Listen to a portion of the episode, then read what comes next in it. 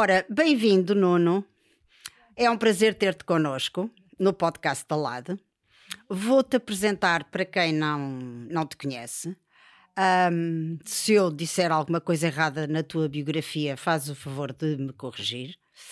Uh, tu chamas-te Nuno Pedro Gonçalves Palma, tens 40 anos, És professor catedrático no Departamento de Economia da Universidade de Manchester e diretor do Arthur Lewis Lab for Comparative Development da mesma universidade.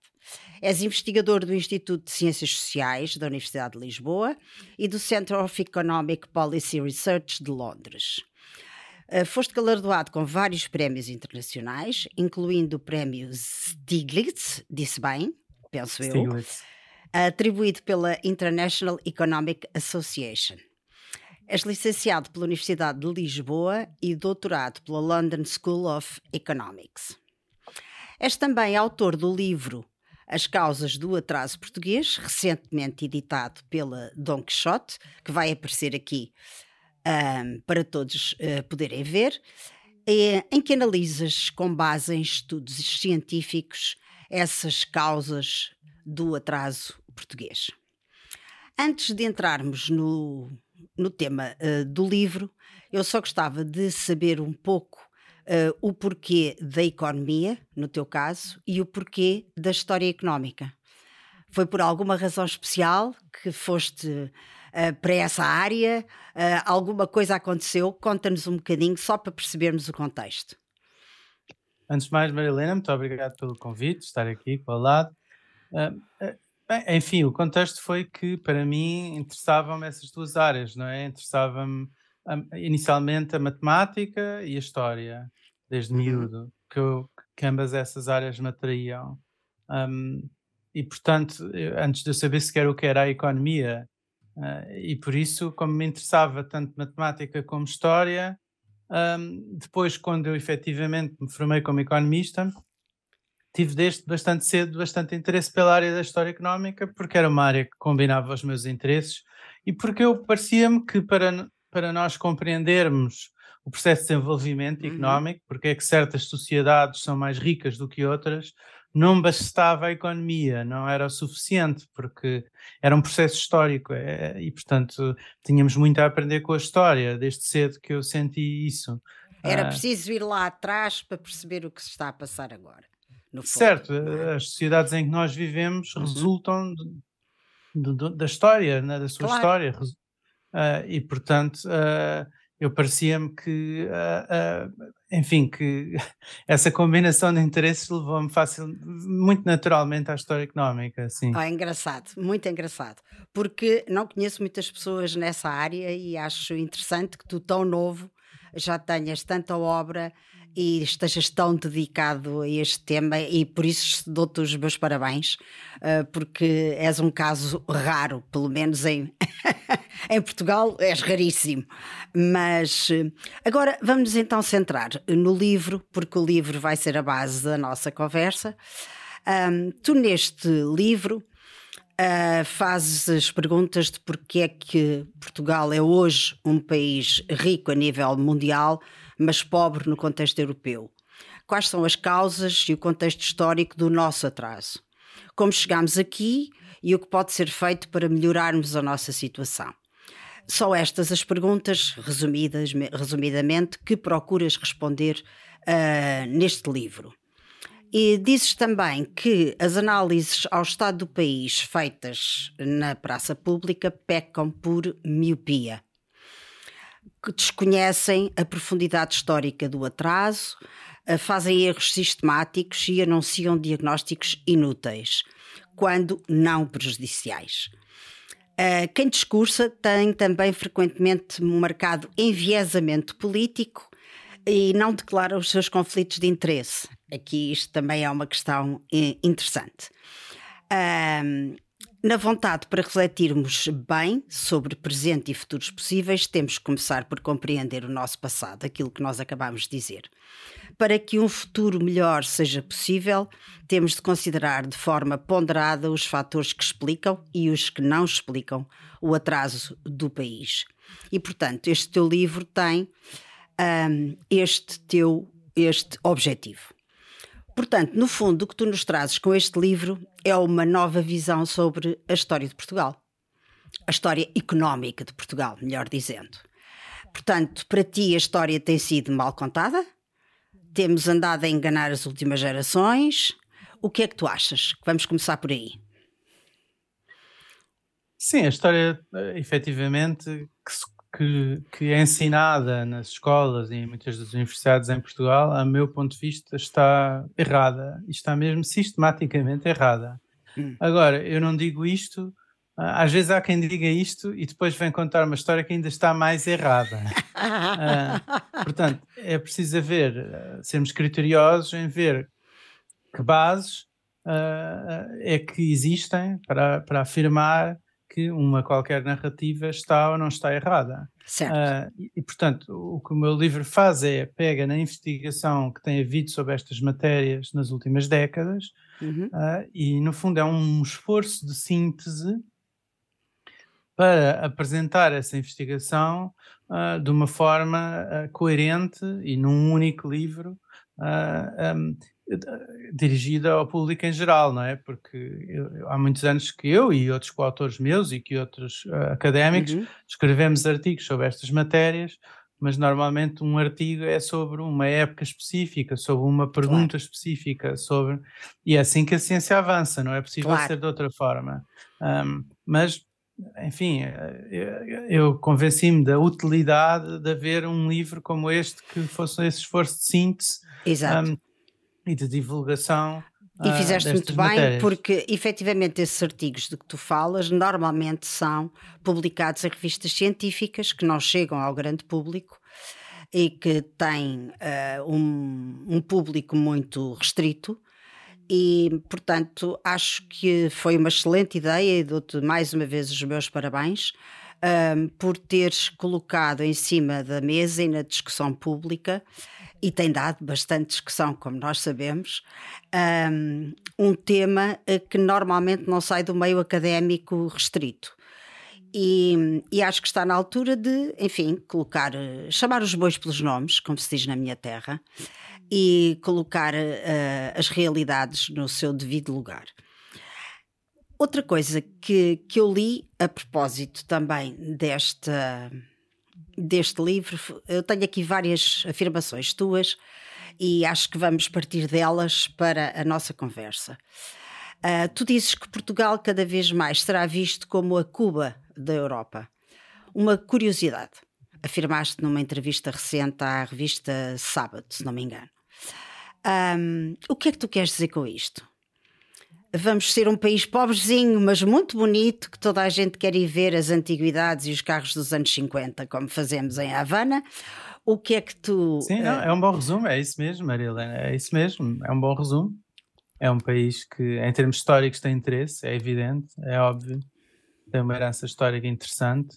Uh, é um país interessante para visitar do ponto de vista turístico Acho que é um país que, para quem lá queira trabalhar e viver dos frutos do seu trabalho, aí vai continuar a ser miserável num contexto europeu. Um, claro que é um país, estamos na União Europeia, é um país relativamente rico a nível mundial, mas é um país pobre a nível europeu e parece-me que essa divergência, que já está a acontecer há algumas décadas, vai uhum. continuar, vai continuar. Não sei se vai acentuar muito ou se vai acentuar pouco, mas parece-me que vai continuar e vai ficar cada vez mais clara, não é? Um, e tem havido notícias sobre isso sistematicamente. No livro eu falo da, da crónica de uma letargia anunciada, uhum. uh, e tem havido notícias sobre uh, os jovens portugueses, todos a ir para os estrangeiros a uh, trabalhar. Jovens um, qualificados, que ainda é mais grave. E também os não qualificados. Sim. Não são só os qualificados. Uh, e, portanto, um, uh, ah, é um país que não dá boas condições às pessoas para fazerem a sua vida uh, e, é um país que coletivamente insiste em fazer más escolhas, em fazer más escolhas políticas, em, em, em pôr no poder políticos que são incompetentes, que defendem más políticas públicas e que não são capazes de fazer o país desenvolver-se. Eu, pelo que percebi do livro, um, efetivamente tu colocas uma ênfase muito grande das razões desse atraso nas más políticas públicas que já vem de há muito tempo atrás.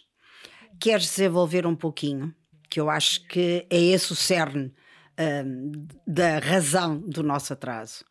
E concordo contigo quando dizes isso. Certo, ou seja, nós podemos a, a, apontar a, no imediato problemas claros, bloqueios claros da economia portuguesa. Dou um exemplo, o caso da justiça, não é? Ter uma justiça que para a criminalidade corrente funciona bem e rapidamente, não é? Uh, mas para a, a, a, criminalidade de colorinho branco não funciona nada bem. Uhum. Uh, e, portanto, os tribunais administrativos e fiscais em Portugal funcionam muito mal, são muito, muito lentos. Tudo que tem a ver com conflitos com o Estado uh, é muito, muito lento. Os crimes económicos uh, são muito difíceis de julgar em Portugal, é muito uhum. difícil chegar a, a, a, a sentenças, e, portanto, as reformas que a justiça precisa, que aqui eu. eu uh, o especialista nesta matéria é, por exemplo, o professor Nuno Garopa, que uhum. há anos fala sobre o governo da justiça, as, sim, as reformas necessárias ao governo da justiça. É um bom convidado para o vosso podcast. É, sim, senhora. Se a Maria Helena quiser. Está na minha lista, está na minha é lista. Uma, é uma pessoa que, pela qual eu tenho uma enorme admiração uhum. intelectual e também é meu amigo. Um, e digo isto sem conflito de interesse, porque a minha admiração intelectual já era anterior a ele ser meu amigo. Certo. Uh, e, e, portanto, uh, o, que eu, o que eu quero dizer aqui é que uh, o tipo de reformas que ele há muitos anos defende, portanto, a reforma, por exemplo, do direito processual, afastar-se uhum. da sua tradição francesa e aproximar-se da, da, da, forma como a justiça opera na Holanda ou na Coreia, por exemplo, uhum. países que fizeram as reformas necessárias, a questão da utilização de estatísticas, da avaliação de critérios dos juízes para a sua promoção das suas carreiras, a questão da. Um, um, para, que, para que todo o processo seja mais célere, né? no fundo a questão certo. da accountability, não é? Sim, prestação sim, de sim. contas, uh, não confundir isso com a independência no, dos juízes num casos específicos, em claro. casos específicos, não é? Uh, o governo da justiça no seu todo, o funcionamento do sistema no seu todo é uma decisão política e, e deve e pode e tem que ser uma decisão política. Concordo. Uh, e, uh, portanto, um país em que eu estou a dar um exemplo específico que eu considero que é muito importante, a justiça não funciona bem, e há exemplos que todas as pessoas conhecem, quer dizer, não é normal um caso como o de José Sócrates, tantos, tantos anos depois não haver uma sentença, não é normal, é o país devia acordar para a realidade que isto é uma situação grave, não é? E começa há muitas menos mediáticas. Exatamente. Um, uh, e, portanto, aqui a questão é, uh, um, um, país que uh, as coisas não estão a funcionar, claramente, estou a dar o exemplo de justiça, muitos outros existem, que uhum. eu dou no uhum. livro, mas o país não quer mudar, não é? continua a votar nas mesmas pessoas, nos mesmos partidos, pessoas, o caso claríssimo, um absoluto incompetente em termos económicos, como é Pedro Nuno Santos, provavelmente vai ser o próximo primeiro-ministro. Uh, é ofensivo tudo o que ele diz sobre economia, é, é, são, é, são, mentiras umas a seguir às outras, crónicas. Sim, e, sim. Uh, Eu tenho é um aqui misto. uma citação ah. tua uh, sobre o Pedro Nuno Santos, que acho que é reveladora, e em que dizes Pedro Nuno Santos é epicamente mau mesmo na escala já genericamente medíocre que caracteriza os políticos portugueses. E depois dizes: Montenegro não é grande coisa, apesar de existirem pessoas capazes da sua equipa.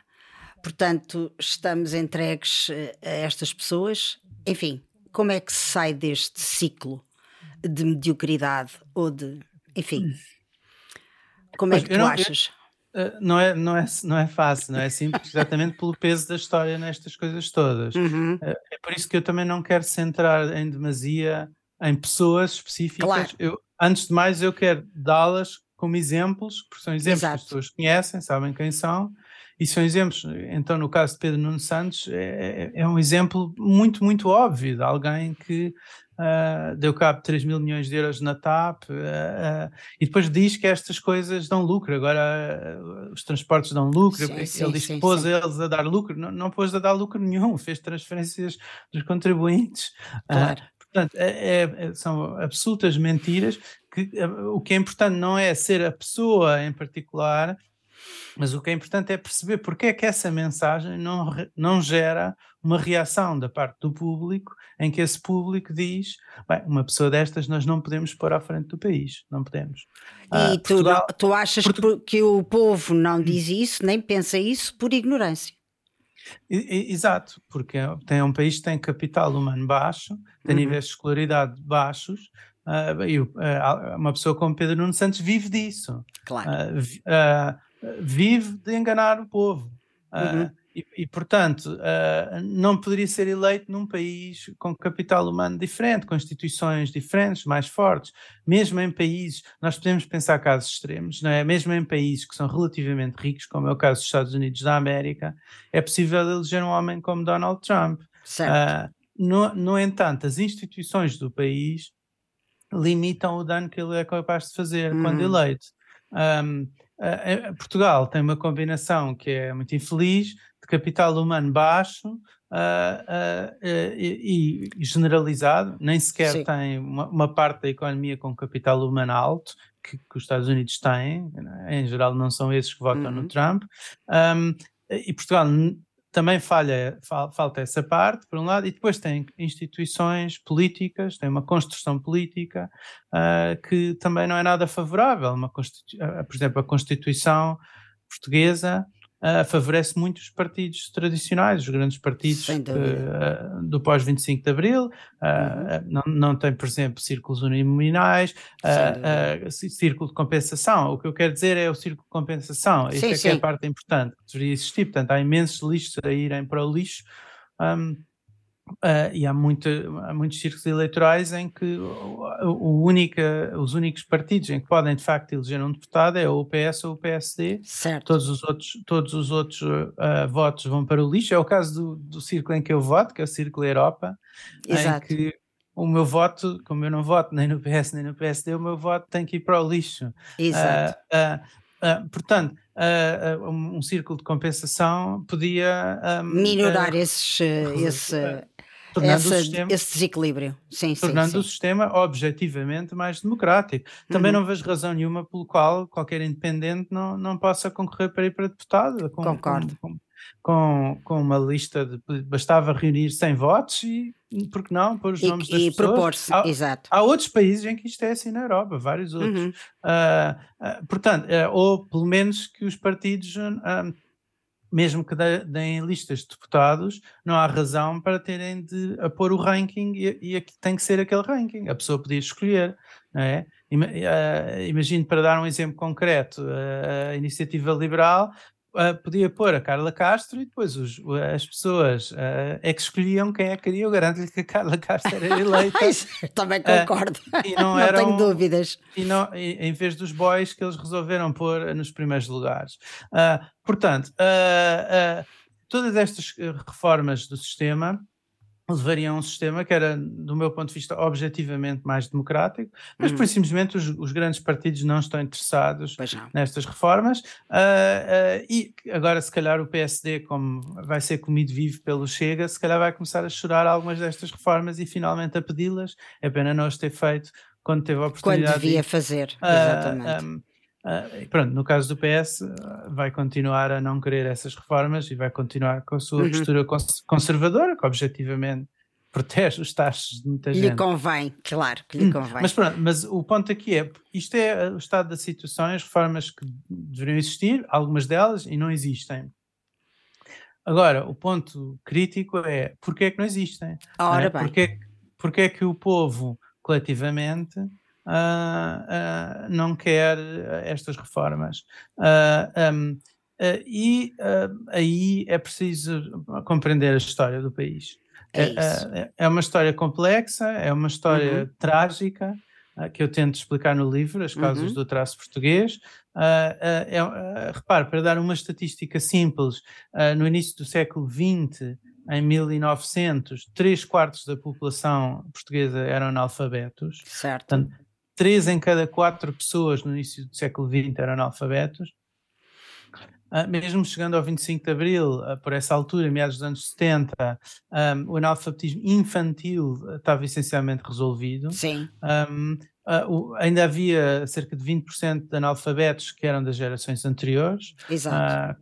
Depois, essencialmente, a democracia não os alfabetizou, simplesmente essas pessoas foram morrendo. Um, uh, e, e, portanto, o, o, quer dizer, temos um país com capital humano muito baixo. Muito baixo. Na viragem para o século XXI, ainda uh, metade da população portuguesa não tinha mais do que a escolaridade primária. Exato. Uh, portanto, estas questões, as grandes opções económicas que um país tem que fazer, ou, em alguns casos, não fazer, ah, uhum. no caso da TAP, por exemplo, é, era melhor não ter feito. Claro. Uh, são, são complexas de perceber, têm, implicam perceber o que é um custo de oportunidade, que o dinheiro que não é gasto aqui é gasto ali.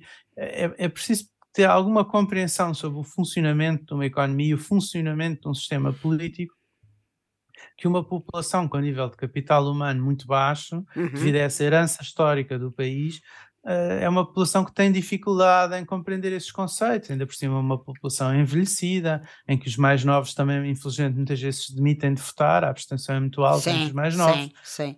Um, depois os, os, mais velhos votam de forma muito conservadora, não é? O apoio ao Partido Socialista entre os reformados é esmagador. Sim, sim. É esmaga, e os funcionários é esmaga, públicos, não é? Sim, é esmagador. Sim, sim. Uh, Sim, mas eu acho que também, quanto aos funcionários públicos, são um bocadinho mais otimistas, também são menos do que os reformados, uhum. mas também eh, não é só serem menos, eu sou mais otimista no sentido em que eles também têm interesse que as suas, que as suas carreiras sejam desbloqueadas. Claro. Uh, uh, têm interesse em avançar na sua vida. E, do meu ponto de vista, também os mais velhos, mesmo os reformados, em princípio teriam interesse Deveriam em ter. Deveriam ter, netos, exato. Os seus netos, se não é por si, pelos netos, pelos filhos, pelas gerações seguintes. Claro. Até porque assim ficam sozinhos. Assim os netos vão para a Holanda, Vai vão tudo para a. Inglaterra. Sim, sim, uh, sim, sim. E têm de pensar bem, não é? Uh, mas, mas, aqui vamos bater, mas aqui vamos bater aqui num ponto uh, que é a literacia e os currículos escolares uh, que sei que também é outra das, das coisas que te preocupa e que também nos preocupa a nós lá e a mim também particularmente, é porque é que continuamos com, uh, a ensinar na escola não só a história, já voltando à história, enviesada, um, mas não lhes damos a estas gerações mais novas os mais básicos conceitos de economia, de, de literacia financeira, uh, de literacia política, literacia cívica. Uh, como é que isto se explica? É propositado, segundo a tua opinião? Do meu ponto de vista, não é só propositado, mas também é propositado. Uhum. Uh, eu explico no livro que todos os regimes, todos, uh, em Portugal uh, há centenas de anos que constroem narrativas sobre o seu tempo, uhum. uh, em, em, que geralmente a narrativa dominante é a culpa do atraso de Portugal, que, que, é evidente que já vem desde há séculos, é do regime imediatamente anterior. Anterior, claro. Um, ou dentro dos ciclos políticos de cada país, também há quem afirme que a culpa do atraso é do governo imediatamente anterior. Como às vezes em Portugal a esquerda grita, a culpa é do Passos, uhum. a culpa é... Exato. É, é, é, mas, mas isso, pronto, isso é, ainda é mais evidente que, isso é, é, é que, que, a culpa do atraso é muito mais complexa e muito mais antiga do que isso. Um, agora, um, eh, como eu digo, todos os regimes têm uma narrativa de regime, que eu explico no livro, em que normalmente tentam culpar a culpa do atraso no regime imediatamente anterior. Uhum. A, a, a, democracia, ainda que limitada, é uma democracia em que nós vivemos, um, uh, tem narrativa de que a culpa do atraso é do Estado Novo, e portanto uhum. o país parece que estava muito desenvolvido no início dos anos 20, a Primeira República era uma coisa fantástica, ou deveria ser. Mas não era. E, e não era, e, mas, mas a narrativa é essa, é que depois... A, este, estas coisas que falávamos antes, do capital humano baixo, etc., teria sido por decisões uh, tomadas por Salazar ou pelo Estado Novo. Uh, eu sou um, um, grande crítico a nível político uhum. uh, do Estado Novo, porque a minha ideologia política está, digamos, entre o liberalismo e a social-democracia, uhum. com um bocadinho, um bocadinho de conservadorismo em certos temas, mas de forma dominante eu estou entre o liberalismo e a social-democracia uh, um, e, portanto, eu sou um democrata, não é? Portanto, agora é preciso separar o que é que foi um regime em termos objetivos, de quais certo. foram os resultados que esse regime teve, um, até para não deixar uh, a história ser instrumentalizada pelos que se querem servir dela para os seus propósitos políticos. Portanto, o meu livro tem o objetivo de tentar livrar a nossa história da propaganda, não é? Exato. Uh, uh, e, portanto, um, um, como eu dizia, todos os regimes tentam construir uma narrativa de regime que normalmente culpa o regime imediatamente anterior. Por exemplo, a, a, a monarquia dita liberal ou constitucional do século XIX culpava no, no, absolutismo, no miguelismo, todas as culpas do atraso do país. Uhum. Um, depois uh, veio a República, culpava na monarquia, e os republicanos, ainda, dura ainda durante a monarquia, os republicanos, e depois da República, culpavam na monarquia todas as culpas do atraso do país. E o Estado Novo fazia exatamente o Também mesmo. a mesma coisa. Com a Primeira República, uh, um, justificando assim o 28 de maio e, e e, portanto, aqui a questão é: hoje em dia, o regime em que nós vivemos não é diferente nos nossos dias. Uh, portanto, hoje uh, o regime, e acho que isso provavelmente vai ser agora muito claro nos 50 anos do 25 de Abril, uh, tem uma narrativa que é dominante, em que a culpa do atraso é do Estado Novo. Isso é, é absurdo. Do Sim, ponto de vista científico, que... objetivo, isso é falso. É, é, como dizer que a Exato. Terra é plana. É como dizer que a Terra é plana. É, é, é, absolutamente falso, não, não é verdade? Foi um regime que gerou muita convergência económica com a Europa. Foi o regime em que houve a maior recuperação da história de uhum. Portugal uh, nos últimos séculos relativamente à Europa. Um, e depois foi continuada, e bem, durante as primeiras décadas da democracia, não a primeira década, não até meados dos anos 80, mas depois aí entre meados dos anos 80 e finais dos anos 90 aproximadamente, porque depois a partir do século XXI a economia voltou a estagnar uh, e estamos outra vez a divergir. Portanto, Exato. a história do país é bastante, é, é bastante complexa, tem diferentes momentos, não é sempre a mesma coisa, uh, e, e, e, mas para perceber, por isso é que eu, eu, quero muito pôr a tónica e no livro uhum. uh, insisto muito na diferença entre perceber porque é que as coisas estão a acontecer do ponto de vista de esta e esta reforma deveriam acontecer e não estão certo. a ser feitas, certo. mas depois tentar compreender quais são as causas profundas que explicam porque é que esta e aquela reforma não estão a ser feitas. Não estão a é ser feitas. Ou porque é que escolhemos os políticos errados eh, e coletivamente fazemos escolhas erradas no país. Exatamente. Um, isso da, da, da história, a história, como sabemos, é sempre escrita pelos vencedores e, portanto, não é novidade Uh, nenhuma uh, de que isso uh, se passe e é sempre a culpa do regime anterior, porque nós é que estamos aqui, portanto, nós vimos salvar o, o, o país, portanto, é, é normal. Um, Diz-me uma coisa, um, tu um, tens uma, uma visão muito interessante sobre o, a economia portuguesa até ao terremoto de 1755 e o que se passou depois com o Marquês de Pombal. E apontas Pombal como o político mais diretamente responsável pelo atraso económico e político português. Ao contrário do que a maioria das pessoas acham, uh, e por isso é que temos aquela praça, que é a praça mais importante da, da cidade, a seguir ao Terreiro do Passo, que é a Praça Marquês de Pombal, uh, como um grande herói, uh, mas em termos uh, de atraso, em termos económicos, ele fez-nos regredir bastante.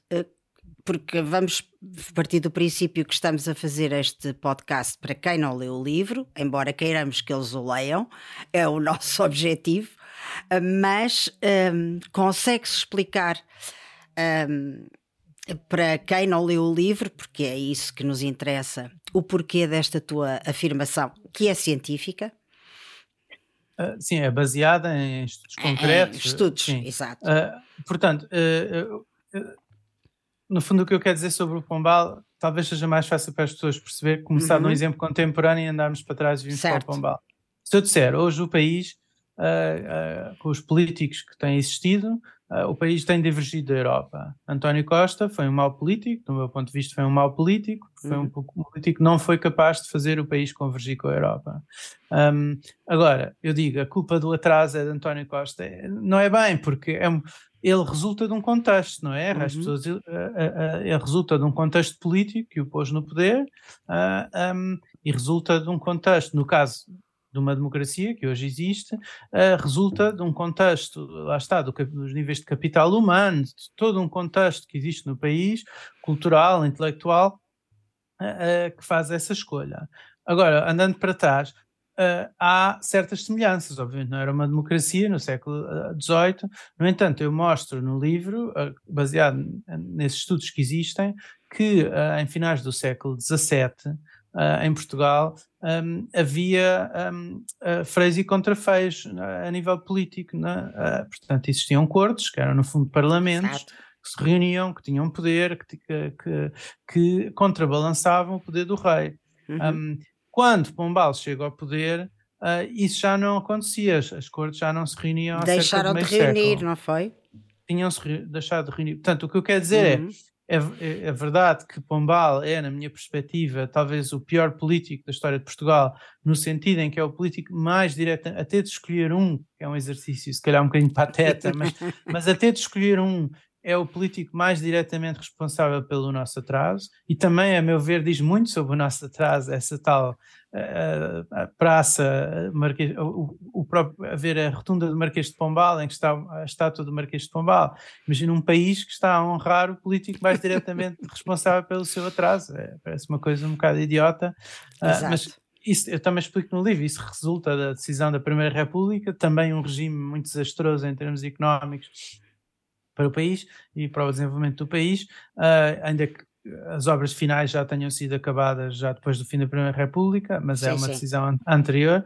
Um, agora, aqui a questão do Pombal, portanto, é esta: é, ele aparece num contexto em que é possível alguém como ele aparecer. Em Inglaterra, na mesma altura, não poderia existir uma figura como ele, nem com o poder dele.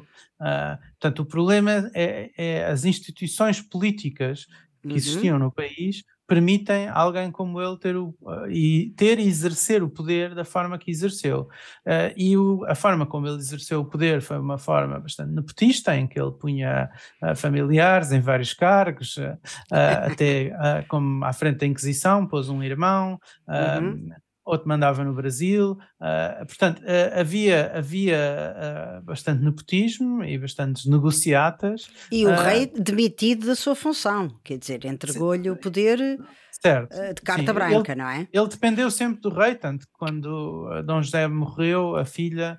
Dona Maria uh, acabou logo com a carreira política de Pombal. Uhum. Uh, uh, mas, enquanto Dom José esteve vivo, Pombal é Exato. que mandava. Um, Agora, a, a, decisão mais desastrosa que eu explico no livro que Pombal fez foi a expulsão dos jesuítas, que fez essa decisão para interesse próprio. Uh, eu explico quais são. Uh, uh, os jesuítas opunham-se ao Pombal, tanto por uhum. razões puramente políticas, opunham-se ao poder absoluto, por um lado, uh, e por outro lado também uh, as negociatas de Pombal no Brasil, uh, eles também se opunham, e portanto Pombal expulsou os jesuítas. Agora, isto é uma coisa que que em Portugal não é bem conhecida, a meu ver. Tem tido a investigação recente de muito boa qualidade, feita por uh, Francisco Malta Romeiras e Henrique Leitão, uhum. em que uhum. tem documentado de forma sistemática, por exemplo, todos os colégios jesuítas, a grande rede de colégios sim, jesuítas sim. que existiam no país, com as suas bibliotecas, com os seus professores, e que ensinavam gratuitamente aos alunos.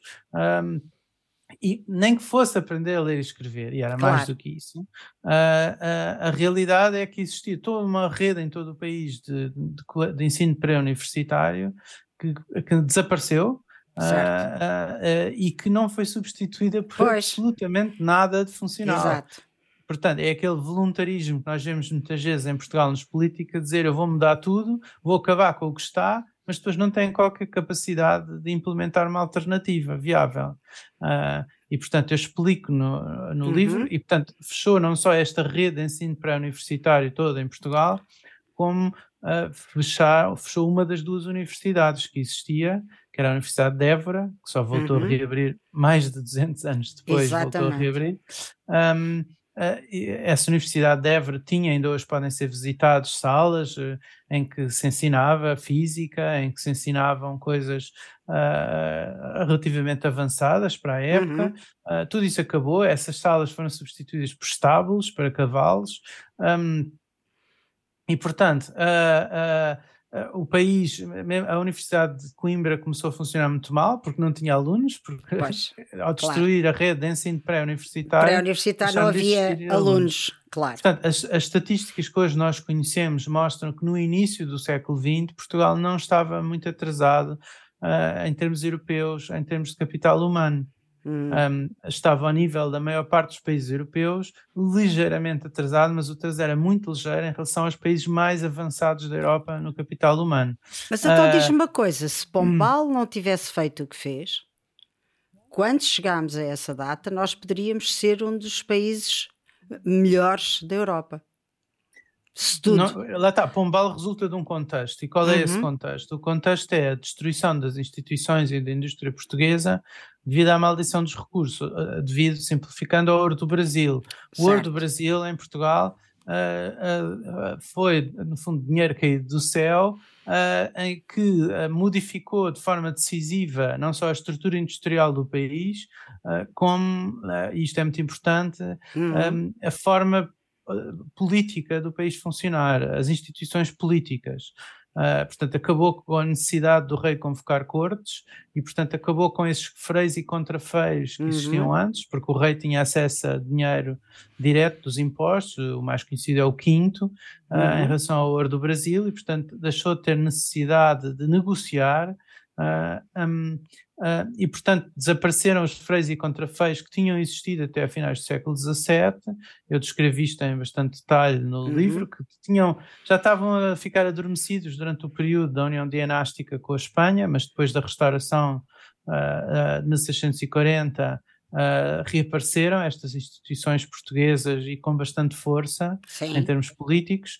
Um, e depois com o ouro do Brasil vão voltar a desaparecer e portanto aí nessa altura é que sim é legítimo chamar a Portugal um país absolutista Exato. com poder abs absoluto uh, uh, e portanto e, e, e bastante corrupto uh, e portanto essa deterioração das instituições já acontece já é anterior a Pombal já acontece durante o período do Dom João V, uhum. mas é um, é um processo que, que, que vai se agravando em termos tanto políticos como uh, em termos uh, económicos, portanto a indústria portuguesa que existia, Portugal é um país que depois vai se desindustrializar, um, vai se tornar um país, portanto, cada vez mais atrasado e, e, exatamente na altura em que vários países da Europa, a começar com a Inglaterra, mas Ora depois bem. a Bélgica, mas depois a Bélgica e outros, vão ter revoluções industriais, vão se industrializar, vão alfabetizar alfabetizar as suas populações, uhum. Vão subir os níveis de capital humano das suas populações e esse comboio Portugal perdeu completamente, ficou completamente para trás e, portanto, no século XIX Portugal torna-se um país muitíssimo mais pobre do que os outros pois. países da Europa, o que não era verdade nos séculos anteriores.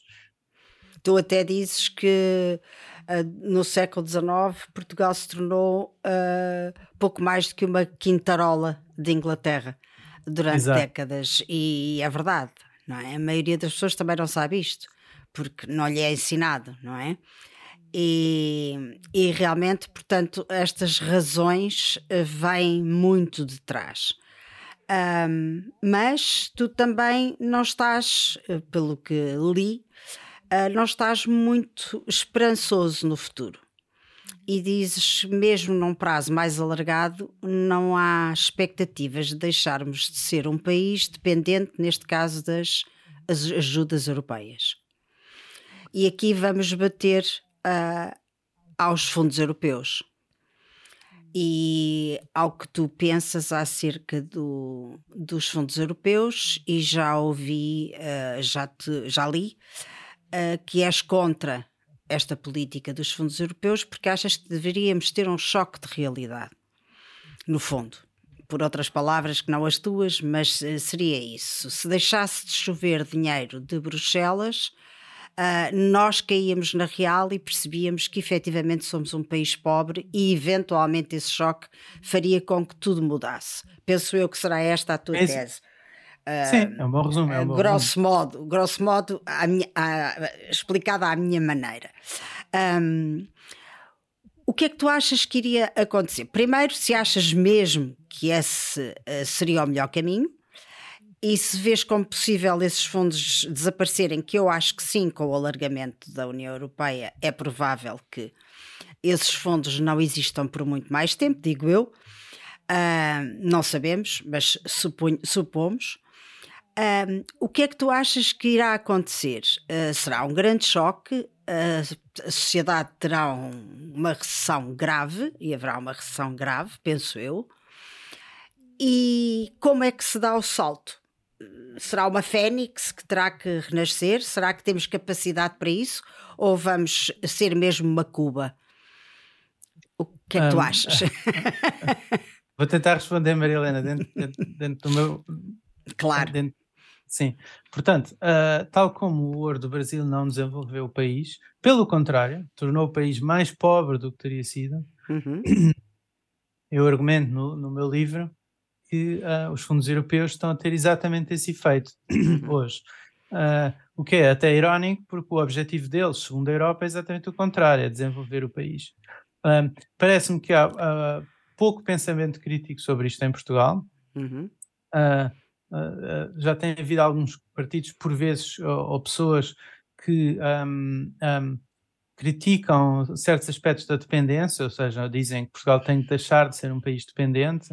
Ah, ah, eu sei que já houve pessoas a dizer isso, por exemplo, a iniciativa liberal houve pessoas a dizer isso, mas Uhum. atenção, isso não é o mesmo que dizer que é uma das causas do atraso. Certo. Não é o mesmo. E parece que há- parece-me a mim que há muita confusão na cabeça de, até dessas pessoas sobre isso, até porque também põem candidatos ah, para cargos europeus que, Claro. que afirmam exatamente o contrário, que Uhum. afirmam ah, que dizem que o PRR tem que ser executado rapidamente, etc., que é exatamente contrário a dizer que é uma causa do atraso. Uhum. Um, um, portanto, parece-me que em termos políticos há muita confusão sobre isso, não há um pensamento sistemático sobre isso uh, ou coerente. O que eu tento fazer no livro é fazer um esforço de argumentar de forma sistemática e coerente que não é só a economia portuguesa a precisar de se desenvolver para deixar de ser dependente dos fundos, mas que os próprios fundos são uma das causas desse atraso e do agravar Uhum. desse atraso e, e do aparecer dessa divergência, o que é ainda mais grave e não é a mesma coisa. Hum, portanto, ah, agora, um, porquê é que os fundos têm este efeito? Ah, existem, aliás, tal como no século XVIII, causas, por um lado, económicas e, por outro lado, políticas.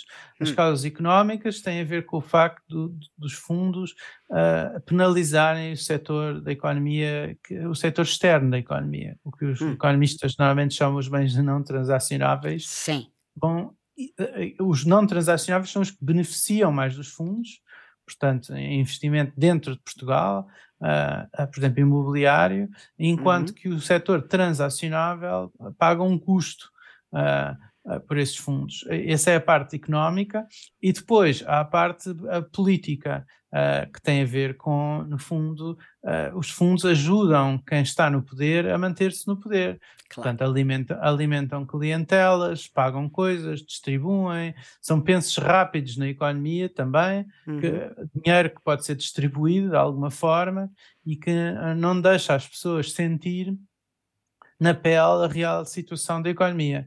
E agora, porquê que isso, porquê que isso seria algo positivo? Porque só assim é que se muda, não é? Uhum. Se as pessoas não, se as pessoas não sentem, que as, as pessoas têm que sentir as consequências das más escolhas que são feitas a, a Uhum. nível político, senão não, não escolhem mudar, senão estão confortáveis como estão, não é? Ah, portanto, é necessário que quando são feitas más escolhas, ah, isso tenha uma consequência, se as pessoas todas tivessem recebido uma conta em casa para pagar a TAP diretamente, vá ao multibanco e ponha tanto para pagar a TAP, as pessoas não iam pagar a TAP. Pois não. Portanto, ah, ah, ah, portanto é, é, preciso haver um mecanismo em que, em que as decisões mais políticas públicas, quando são tomadas, uh, depois façam as pessoas reavaliarem as escolhas políticas que fazem.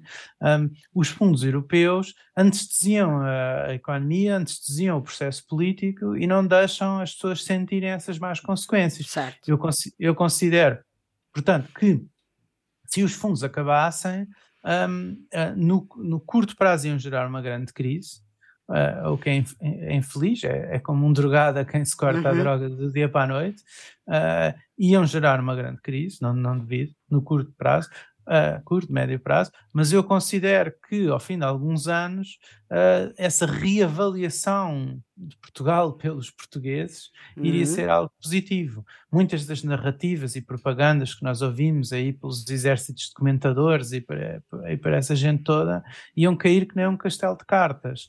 Claro. Uh, porque a realidade uh, fria e crua íamos chocar de frente com ela. Acredito, acredito que sim. Uh, agora, e tu achas que após esse banho de realidade, uh, o que é que poderia mudar? Tendo em conta o povo que temos, a educação que temos, uh, todo o contexto, tu mesmo assim achas que alguma coisa iria mudar? Eu estou certo que sim. estou certo que sim. Olha, apareceu o, o menino Churchill.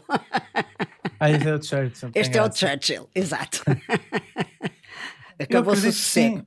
sim. Acredito que sim, que, que iria mudar uh, a Maria Helena, porque, porque é assim que o país sem, sem, sempre mudou. As grandes mudanças ou reformas que existiram uh, sempre foram Uh, é, muitas vezes é preciso uma crise acontecer para nós reavaliarmos as nossas escolhas.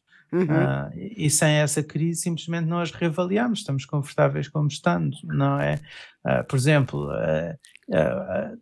essa tal base, grande base de apoio ao Partido Socialista que são hoje uhum. os pensionistas, que são hoje os pensionistas, um, uma grande crise que gerasse grandes cortes nas suas pensões, uh, iriam gerar, que são aliás muito injustas do ponto de vista intergeracional, Uhum. Uh, uh, muito, muito, muito injustas.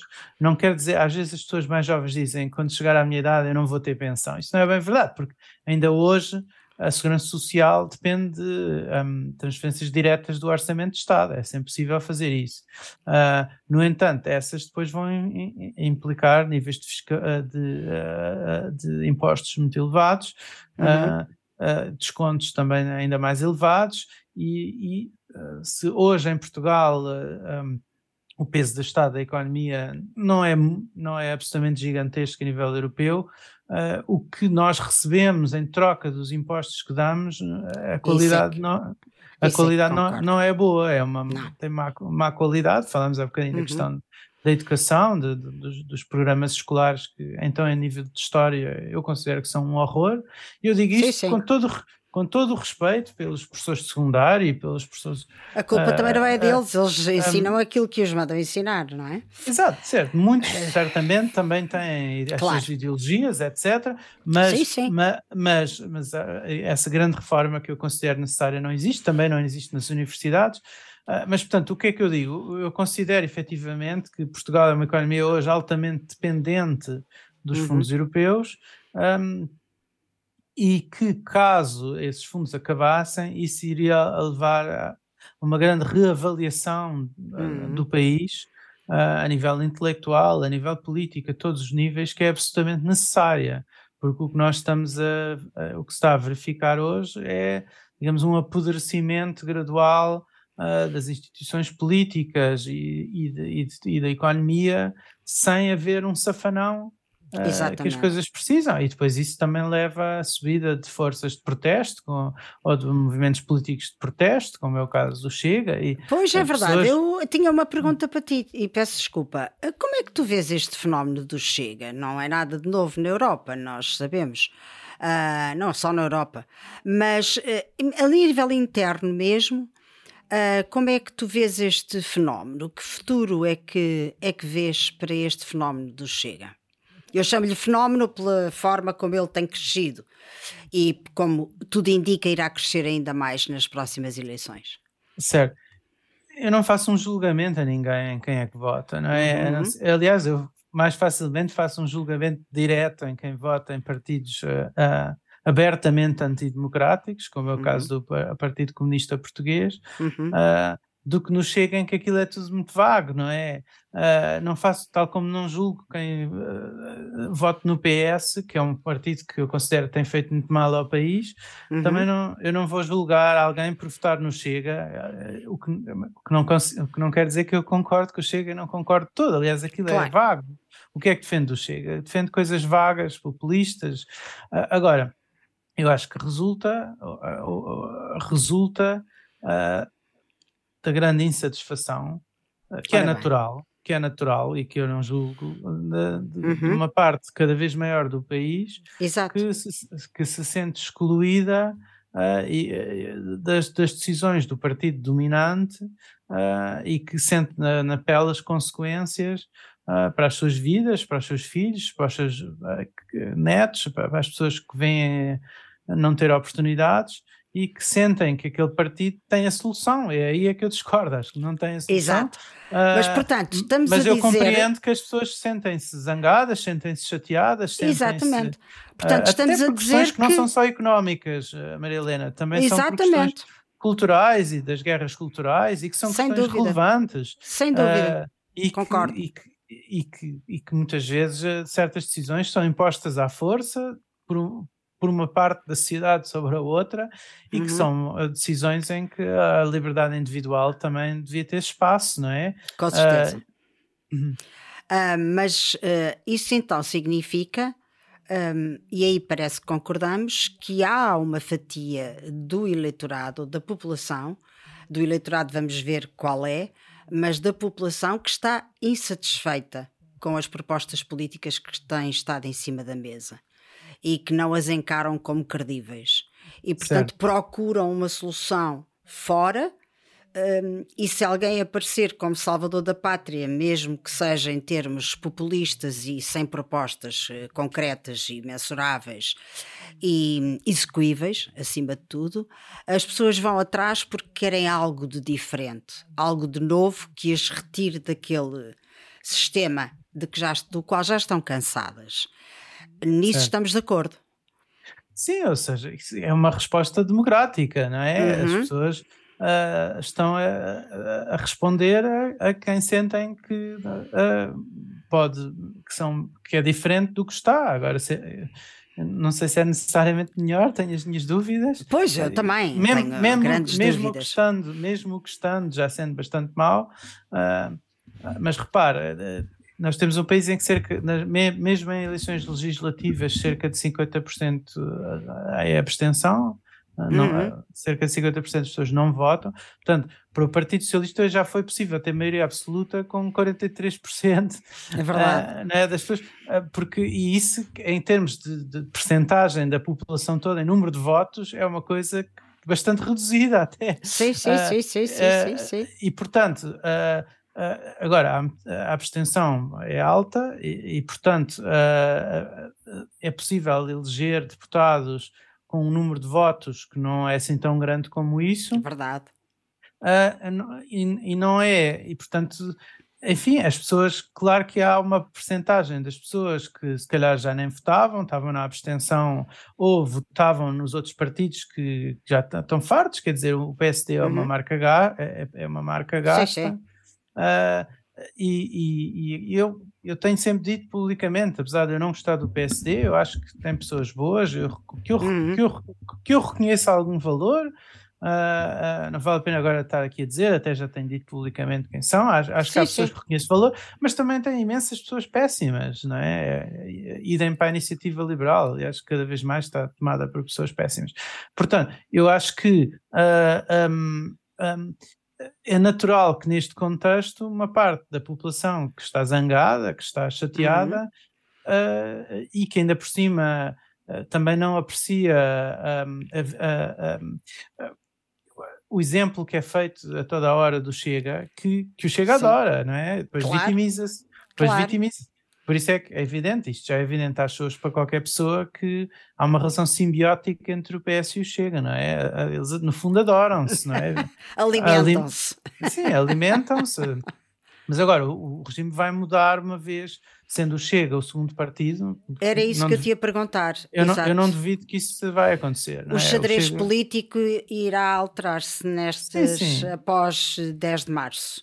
Eh, sim, parece-me que não sei se vai ser já nestas eleições ou não, uhum. provavelmente até é possível que sim. Eu parece-me que o Chega vai rebentar com o PSD, não, uh, tal como uhum. antes rebentou com o CDS. Uh, uh, parece que vai rebentar com o PSD e, e, e, as coisas vão mudar, porque um regime em PS, PS Chega não é o mesmo que um regime PS mais PSD. E, e portanto, agora enfim, eu não quero centrar-me demasiado em, em previsões espuma, eleitorais. Em, não, e na espuma dos dias, não é? O que o meu certo. livro tenta, o que eu tento fazer neste livro uhum. é, é, dizer, para nós compreendermos bem o presente e esta espuma toda de que falam os telejornais e de que, falam, que... é preciso ver que há causas Exato. profundas, que há uma profundidade histórica que vem desde há séculos, uhum. que explica porque é que nós estamos como estamos agora e porque é que o país por exemplo, no caso dos fundos europeus, porque é que o país utilizou tão mal os fundos europeus uhum. relativamente uhum. a outros países? Porque houve outros países que receberam fundos e convergiram, o caso da Espanha, nosso verdade, vizinho. Verdade, Portanto, é verdade. Os fundos não é uma maldição só por si, eles têm que interagir com características específicas Como de é um país. Uh, isto, isto, uh, portanto, por isso é que há, há quem diga, e eu, eu, estou em desacordo com a direita que diz em Portugal que a culpa hum. é só hum. do PS, a culpa é toda pois. e apenas do PS. Se hum. fôssemos nós, isto era tudo diferente. E, e, eu considero que isso é um grande equívoco, porque isso, mais uma vez, não vê a profundidade histórica do problema. Pois, claro. Um, Uh, uh, e, e, e, aliás, o, o, seu track record de muita direita também não é muito positivo. Uh, também é verdade. mas, mas, com muita fé, muita gente diz: se fôssemos nós, usávamos os fundos melhores. Portanto, Exato. o problema não são os fundos, o problema é a utilização que a o PS faz dos fundos. Exatamente. E eu considero que isso está muito equivocado. isso é um grande equívoco e o meu livro explica porquê. Porque, mais uma vez, o próprio PS e o que é o PS reflete Sim. o país claro. uh, reflete uma parte grande do país, pelo verdade. menos. É verdade, uh, é verdade. E, e, portanto, não, não é o PS o problema, é o que é o país, é o processo uhum. histórico do país que levou o país a ser o que é, um, que leva a certas escolhas serem feitas, e são escolhas que são feitas, e muitas vezes mal feitas, tanto pela esquerda como pela direita. E como uh, uh, isto, à direita, por exemplo, é muito fácil explicar, por exemplo, que se confunde frequentemente liberalizar com privatizar. É verdade. O que não é, o que não é a mesma coisa. Exato. Exato. Porque proteger a concorrência, Sim. proteger a concorrência, que iria beneficiar os consumidores todos, não é o mesmo que proteger lucros de empresas, muitas vezes, que têm esses lucros graças claro, ao claro, claro, ter claro. de monopólio, a serem oligopólios ou monopólios. Sem dúvida. E tu até disseste ah, numa recente entrevista que a direita portuguesa é ela própria muitas vezes contrária à, à livre concorrência que iria beneficiar os consumidores. Portanto, até na própria direita existem alguns contrassensos. Uh, é corporativista, é isto é Exatamente, exatamente. Olha, eu tenho imensa pena, mas o nosso tempo chegou ao fim. Eu acho que nós ainda tínhamos mais uma hora de conversa, pelo menos uh, para dissecar mais uh, este teu magnífico livro. Uh, queria-te agradecer imenso. Uh, queria pedir às pessoas para comprarem o livro, uh, que vai aparecer aqui novamente. queria já agora pedir para seguirem a, a Associação LAD no YouTube, que cliquem, sigam-nos nas redes sociais, estamos em todas as redes, falem connosco sobre o nosso podcast um, para o nosso e-mail e uh, vemo-nos uh, em breve. A ti, Nuno, agradeço-te imenso, foi um enorme gosto, muitos parabéns pelo teu trabalho e principalmente por este uh, fantástico livro que nos brindaste a todos e que pode ser um abre-olhos importante. Uh, para quem queira saber mais sobre o estado a que chegamos e porque é que estamos como estamos. Uh, obrigada, um ótimo ano para ti, tudo bom e falamos em breve. Obrigada. Obrigada, Nuno, obrigada.